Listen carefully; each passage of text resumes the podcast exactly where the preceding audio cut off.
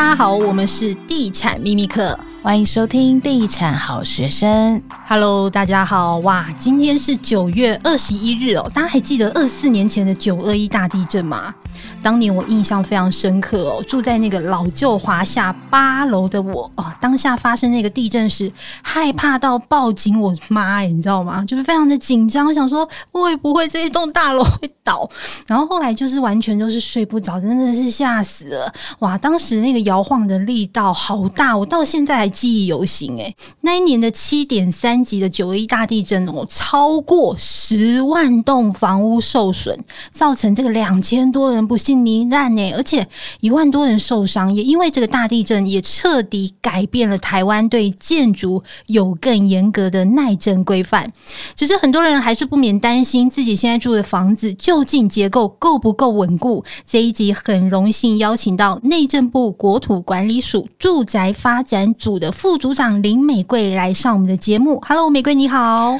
二位主持人好。听众朋友，大家好，Hello，你好。哎，我们之前其实常在节目说，就是九二一地震过后盖的房子，政府有更严格的建筑规范。那请问，台湾目前的建筑耐震的规范有哪一些呢？呃，从九二一地震过后呢，政府在建筑管理体系当中呢，就有进行全面的检视，而且修正耐震设计规范跟相关的法规，来强化耐震设计，让这个呃设计规范更符合现况，也能够来提升建筑物的耐震能力。那在相关规范修正以后呢，新建的新的这个建筑物呢，它应该要符合最新的耐震规定。那至于既有的建筑物，呃，又分为公有建筑物跟私有建筑物来进行改善。那在公有建筑物的部分呢，从民国八十九年起呢，政府就呃有推动各级政府机关来针对八十八年十二月三十一号前设计建造的重要公有建筑物来办理耐震评估跟补强的工作，而且呢，来扩大补助各级政府办理公有危险建筑物的耐震评估、补强、拆除跟重建的工作。所以呢，政府在办理这些公有建筑物的评估跟补强工作，从民国八十九年到现在呢，截至到今年底呢，已经办理完成公有建筑物耐震能力初步评估有三万一千多件，达成率有百分之九十九点八。那详细评估呢，又完成的一万六千多件，达成率有百分之九十八点五。那补强的工程呢，有九千七百多件，达成率也有百分之九十三。另外还有拆除重建的工程有两千三百多件，达成率也有百分之九十五左右。哦，听起来这个件数蛮多的诶。对，所以呢，政府其实从这个这几年来呢，一直都有在加速推动公有建筑物耐震能力提升的工作，来落实这个地震灾害预防的这个整备的相关的措施。那在这个公有建筑物推行耐震补强有一定的成效以后呢，尤其在那个民国一百零五年跟一百零七年的二月六号呢，都发生了零二零六大地震，造成那个维冠大楼跟花莲数栋建筑物的倒塌。所以呢，政府也紧接着开始推动全国建筑物的耐震安检及辅导重建补强计划，来宣导这个耐震补强的措施，鼓励老旧住宅进行结构的补强，来降低万一灾害发生时候的这个损伤。那另外呢，为了要应应这个潜在的风险啊，保障国民的居住安全，政府也在一百零六年公布实施《都市危险及老旧建筑物加速重建条例》，来提供容积奖励、放宽建蔽率、容积率、高度管制跟税负减免等等，来加速都市计划范围内危险及老旧建筑物的重建。那也在一百一十年呢，修订的《都市更新条例》，规定海砂屋。或耐震能力不足而有明显危害公共安全的建筑物，可以简化这个程序，然后适度放宽容积奖励上限，来增加这个改建的诱因，来排除这个呃建筑物危险的状态。因为像海沙屋真的就是算是地震的高危险区嘛，所以难怪前几年有蛮多就是听到这个海沙屋去重建的这个案例。不过，像因为海沙屋它其实是就是会剥落，所以算是肉眼可见。可是，其实一般民众啊，他们比较没有去辨别建筑安全的这种专业能力。那如果要在地震之后第一时间知道自己家的这个房子建筑结构有没有受损，这是可以用肉眼看的吗？还是有没有呃其他的相关的协助可以去寻求？这样，地震它摇晃的剧烈程度跟这个呃它震动的时间长短，还有跟这个房屋结构本身的特性跟品质之间，吼，这个关系蛮复杂的。那房子经历过重大的地震以后，吼，虽然它没有倒，但不代表它房屋安全。就是没有这个安全上的疑虑，可能是内伤，就对、嗯。对对对，那所以呢，在地震来了以后，它常常会造成建物受损的，往往是整栋大楼的一楼或二楼。所以呢，我们会建议民众呢，可以从一楼开始检查，观察公共空间的大的梁柱是不是有四十五度斜裂缝，然后是不是有钢筋外露。或是水泥剥落的状况，那如果有出现异常的状况呢，就建议呢要请专业的技师或建筑师做进一步的评估。这个其实各县市都会有这个结构技师工会或者是建筑师工会，他们都可以去承接这样子的委托，对不对？呃，目前呢，因为政府很鼓励，就是呃，在民国八十八年十二月三十一号前设计建造的住宅哦，尽速办理耐震评估。所以呢，呃，政府有针对这个耐震初步评估或者是详细评估呢，都有这个呃费用的补助。好，那评估以后呢，也会提供补强跟重建补助的机制。所以呢，在这边非常鼓励民众踊跃申请耐震能力评估，了解自家住宅的这个耐震能力。那我再补充一下，如果是这个耐震初评的这个每栋的补助呢，最高是一万五千元。那耐震详评的详细评估的补助呢，是每栋不超过评估费用的百分之三十，或新台币四十万元。哦，所以，哎，这个民国八十八年，其实就等于差不多是屋龄二十四年以上的这些住宅，它可以去做这样子的申请。哎，这应该很多人都不知道，连我都不知道。哎，的确，这是一个非常好的知识点。对，好，那其实你刚刚有讲到，就是大楼这种大梁大柱四十五度斜裂缝，或者是像这种钢筋外露或者水泥剥落，但通常构成这种结构的建筑安不安全，有很多原因，哪一种问题是最危险的，必须要马上处理的？大致上呢，可以分为四种。第一种呢是九二一地震前设计新建的建筑，因为那个时候的这个耐震的这个地震的分级呃比较低。然后九二一地震以后呢，整个台湾整体地震分级都提升。呃，比如说台中市它本来是中震区，后来改为强震区。所以呢，由于这个呃规范要求的设计地震力的改变，如果是在八十八年十二月三十一号前新建的房子，它可能就有这个潜在。耐震能力不足的这个风险。那第二种呢，就是平面配置设计较为不规则的建筑物。那不规则的建筑物呢，有像 ㄇ 字形啊、凸字形、凹字形或 L 字形等等。那这种不规则的配置呢，它可能是来自建筑基地它本身就不规则。那这样子的建筑物容易产生在大地震来的时候，会有局部的破坏，然后最后导致整体建筑物的坍塌。那第三种呢，就是之前的地震有造成这个震损的建筑物呢。那像这样子的，也是就是结构上比较会有疑虑的。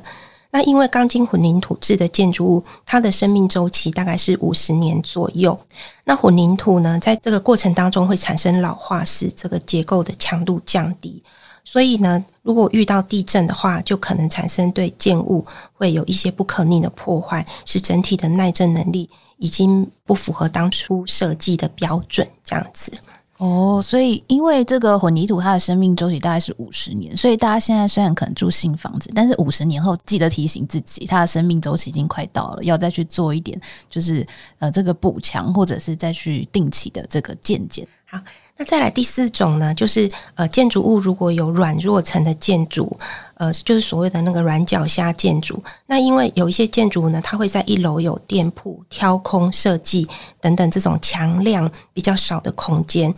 那或者是一楼为了美观做一些挑高设计的空间，然后二楼以上呢又设置了很多隔间墙来作为住宅，所以呢一楼的墙量就会相对的比较少。但是呢，一楼又是建筑当中承受最多力量的地方，那地震摧毁的能量会集中在这个楼层，造成一楼先坍塌。那这种建筑物呢，就称为软弱层的建筑。所以呢，呃，以往在有一些地震灾害的经验当中，我们发现这种建筑呢，在地震来的时候，因为没有办法抵抗强震，就容易造成建筑物软弱层破坏而倒塌。像二零一六年零二零六的美浓地震，围观大楼倒塌，它就是因为这个软弱层的破坏，导致整体结构的不稳定这样子。那另外，二零一八年零二零六花莲地震的云门翠堤大楼的这个倒塌，原因也同样是软弱层集中的破坏。这种其实我发现哦，有一些建筑它为什么一二层楼它那个软脚虾的问题哦，是因为它可能一二层楼它是作为店面，它把很多柱子都拿掉了。其实那些都是很安全的结构柱，那你把这些安全的结构柱拿掉之后，其实对于建筑就有很大的伤害。对啊，因为以前的人大家没有那种试装许可的这个概念，那他觉得不喜欢这根柱子，他其实自己就把它敲掉。其实这是蛮危险，会影响到建筑的结构。那其实最近啊，听说政府有提供一个不错的补助方案，是私有建筑物耐震弱层补强的这一个方案。那请问是什么样子的房子可以符合这样子的条件来进行申请？那这个补助金额到底又有多少？这个大家耳朵放大。好，因为呢，以前地震发生倒塌的灾害当中，我们发现到软脚虾的建筑物在大地震当中比较没有办法抵抗强震，会造成这个建筑一楼瞬间破坏而倒塌的情形一再的发生。所以呢，我们后来呢，就是发现说，诶，私有建筑物的倒塌是因为这个发生软弱层破坏，所以如果能够在建筑物的底层增加补强的这个构件，就可以改善它软脚下的问题。所以呢，针对私有住宅，像是住宅使用比率达二分之一的住商混合大楼，或者是集合住宅或联动透天厝，只要是经过耐震能力初步评估后，分数大于三十分的，都可以向管理委员会或经区分所有权比率超过二分之一同意后，向各个地方政府提出申请。这个分数越大，是越不安全的意思。是是是。哦、那每件呢，最高可以补助建筑物补强费用的百分之四十五，然后以四百五十万元为上限。那如果建筑物呢，它是属于耐震能力初步评估。结果危险度总分大于四十五分的，或者是耐震能力详细评估结果为需补强或重建的，或者是经过执行机关认定耐震能力具潜在危险疑虑的，补助比率可以由四十五趴提高到八十五趴，来减轻这个民众的负担。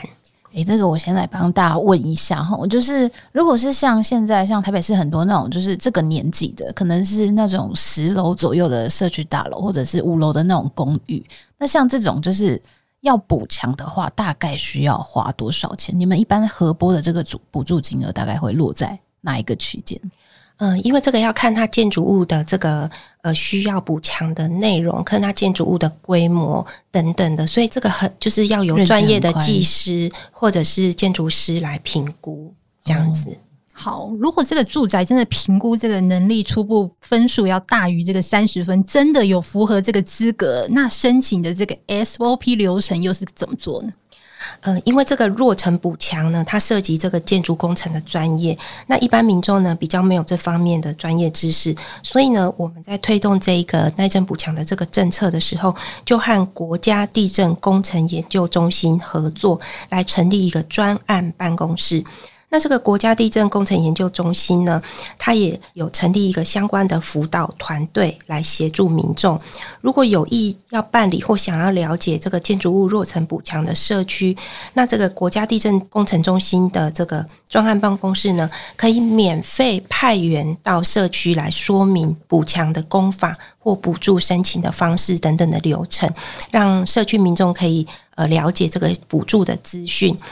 然后在这个辅导的过程当中呢，如果社区因为没有熟识的专业人士，可以提供相关的设计建议，这个专案办公室呢也会推荐建筑师、土木技师或结构技师，请他们提供必要的帮助，然后来协助申请补助所需要的资料，让民众呢可以顺利的向地方政府来提出这个补助的申请。然后在获得政府补助以后呢，对于建筑师、土木技师或结构技师提出的这个补强设计方案，政府也同样委托国家地震研究中心来审查这些呃补强设计的成果，然后会由这些补强相关的专家学者来把关，协助民众来确保这个设计的品质。另外呢，在办理发包或工程的进行当中，民众如果有相关的问题呢，专案办公室也会从旁来协助，透过这个国家地震中心的专业技术跟服务来协助完成这个补强的工作。嗯，那我想要请教一下，就是这个补助方案开办到现在啊，到底总共有多少个住宅已经拿到补助？那有没有一些就是案例可以分享给大家的？嗯，像是在呃二零一八年零二零六花莲地震以后呢，政府就有积极辅导这个有软弱层的住宅办理补强。那目前呢，在花莲县呢已经完成第一件的补强案件。那这个住宅呢，它一楼是做停车空间。二楼以上是做住宅使用，它就造成这个底层的这个明显软弱，因此呢，在这个零二零六花莲地震后呢，呃，就主动辅导他来办理这个补强。那为了不让这个施工工程影响住户的日常生活呢，补强的位置都规划在公共的空间。那完工以后呢，也不会造成居住使用的改变。也不会因为施工而暂时要搬离等等的，这些都是呃弱层补强施工快速、经费低而且安全性高的这些优点。那目前呢，很多个县市都有完工的案例，到目前为止呢，已经有五十件的申请案件在设计或施工当中，那已经完工的有八件。所以呢，我们这边就是呃，希望大家呢，我们能够透过今天这个节目呢，呼吁就是呃有需要的这个。民众呢，对于这个房屋耐震补强工程有任何问题呢，或者是想要了解相关资讯呢，都可以来拨打我们这个补强专案办公室的电话。然后会有专人的协助，欢迎大家来多多利用我们这个专案办公室的电话号码零二六六三零零二三七。我们也会把这个电话号码放在资讯栏里面，让大家可以直接的拨打。好，那这一集也非常谢谢玫瑰给我们这么多重要资讯。毕竟台湾地震发生真的蛮频繁的，大家都不希望自己辛苦买的房子，甚至自己的老家受到损害，危及到家人生命安全哦。如果你家真的是屋龄很老旧，刚刚有提到哦，政府有提供这个私有建筑物耐震落层补强的补助方案，只要是经过耐震能力初步评估后，分数大于三十分以上呢，就可以由这个管委会或是区分所有权人比率超过二分之一同意后，向各地方政府提出申请哦。哇，这是一件好事哦！我们一定要把这个资讯分享给听众朋友，维护自己家以及整个社区的权益最。重要的是家人的安全。好，这一集也非常谢谢玫瑰，那我们就下一集再见喽，拜拜，拜拜，拜。